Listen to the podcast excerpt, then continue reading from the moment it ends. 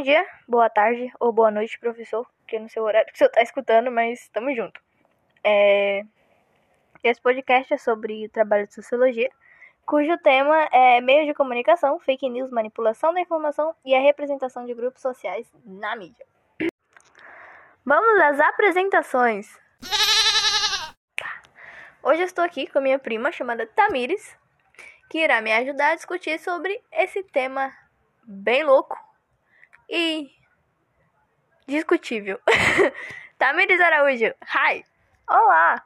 How are you? Tô bem, e você? I am fine. Que bom. Agora a gente vai dar ênfase no assunto de meios de comunicação, que é uma coisa que está sempre em evolução.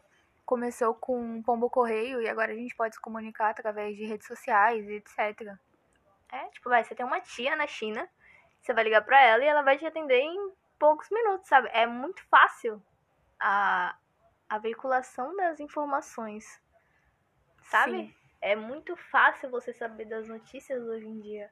Das informa as informações são passadas muito, muito, muito fácil. Do que se a gente comparar anos atrás, velho, como é que os pombos sabiam os lugares que eles tinham que chegar? Eu fico imaginando como eles eram treinados. Imagina a demora pra treinar eles. Sim. Sabe? Tipo, é uma coisa.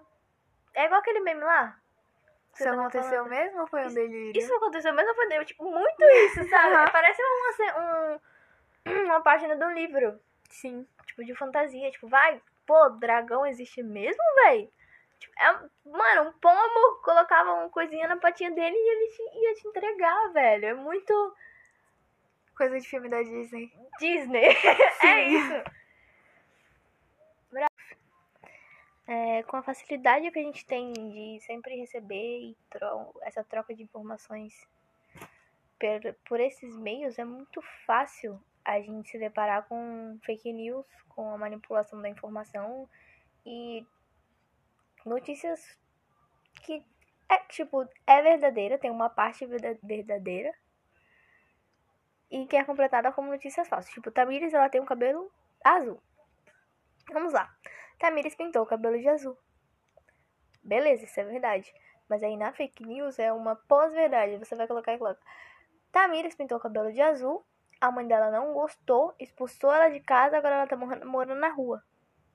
E engravidou. É assim, sabe? As pessoas, elas. Fala, elas.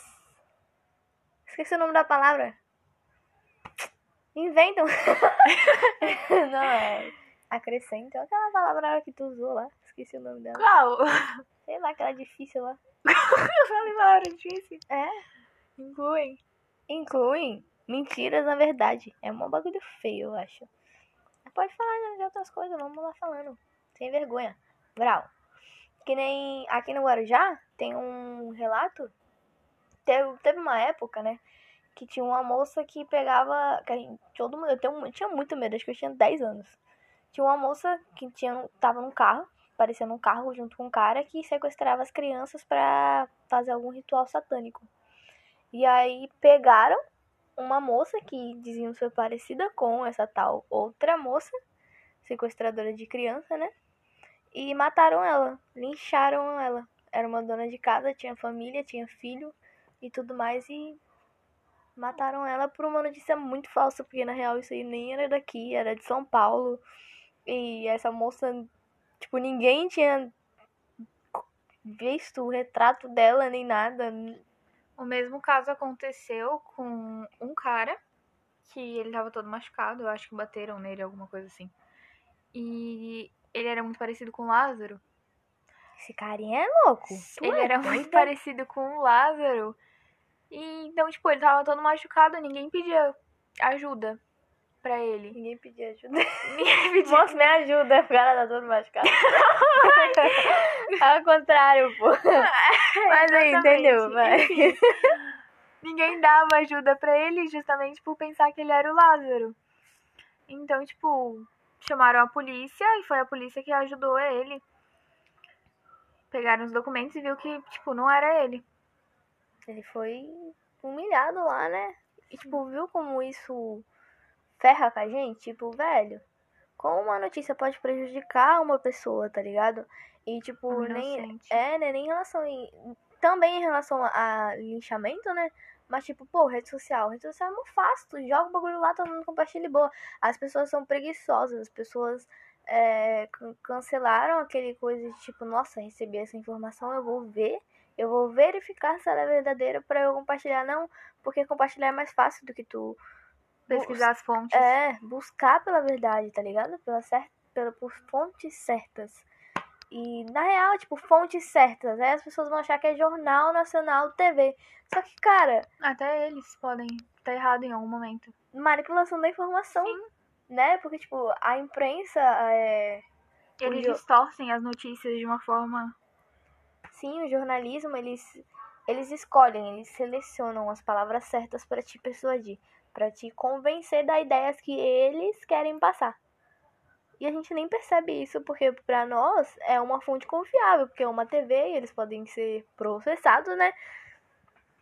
Mas, mesmo assim, mesmo essas fontes que nós pensamos ser confiáveis, não são. E tá manipulando a gente assim. Sim.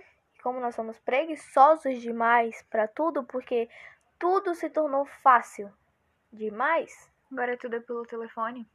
É, tudo é muito fácil, cara. Tipo, vai. Quero falar com minha mãe, a mãe tá ali do outro lado. Eu não vou até lá, eu só vou mandar uma mensagem pra ela e boa, porque eu tô preguiçosa. Entendeu? É muito chato. Se bem que isso ajuda bastante também. Ah, Porque você não andar? Não. Às vezes, por exemplo, você quer pagar uma conta. Você pode É. fazer isso p- pelo telefone. Às vezes você quer falar com um parente distante. O telefone tá aí pra te ajudar também.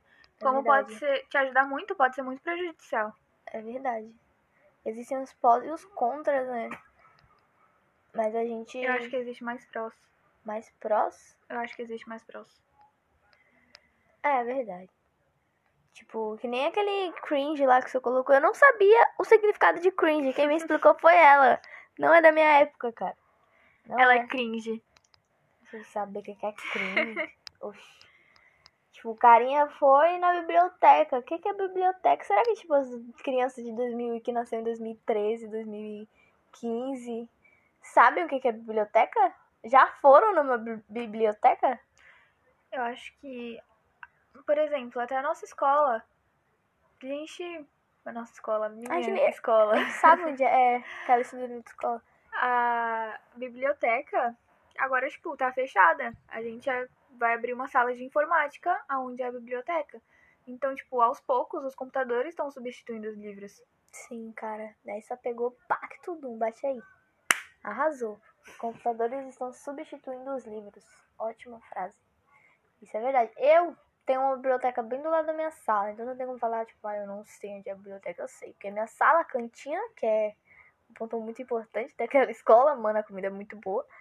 E do lado tem a biblioteca. Eu nunca entrei na biblioteca. Apesar de eu ter, tipo, ido pra escola só algumas vezes, né? Mas, tipo, é muito fácil você baixar um livro que você quer ler. Sim. E ler. Principalmente porque os livros estão muito caros, velho. Muito palavra. Nossa, tá um absurdo. Tá muito caro. Tu é doido. E, tipo, você até entra em grupos de promoções, mas ainda continua muito caro. Sim. Muito caro. Então, resumindo tudo, meios de comunicação são algo que facilita muito a nossa vida.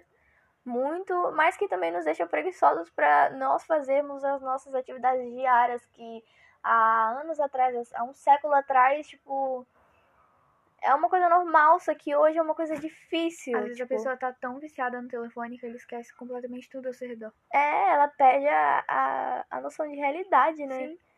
Que nem, tipo, eu sou muito assim, eu fico lendo um livro pelo celular, entendeu? E eu vivo aquele livro. Foda-se, Vitor. Desculpa, eu falei pra Não importa o que tá acontecendo ao meu redor, porque eu tô ali naquele livro, naquela realidade.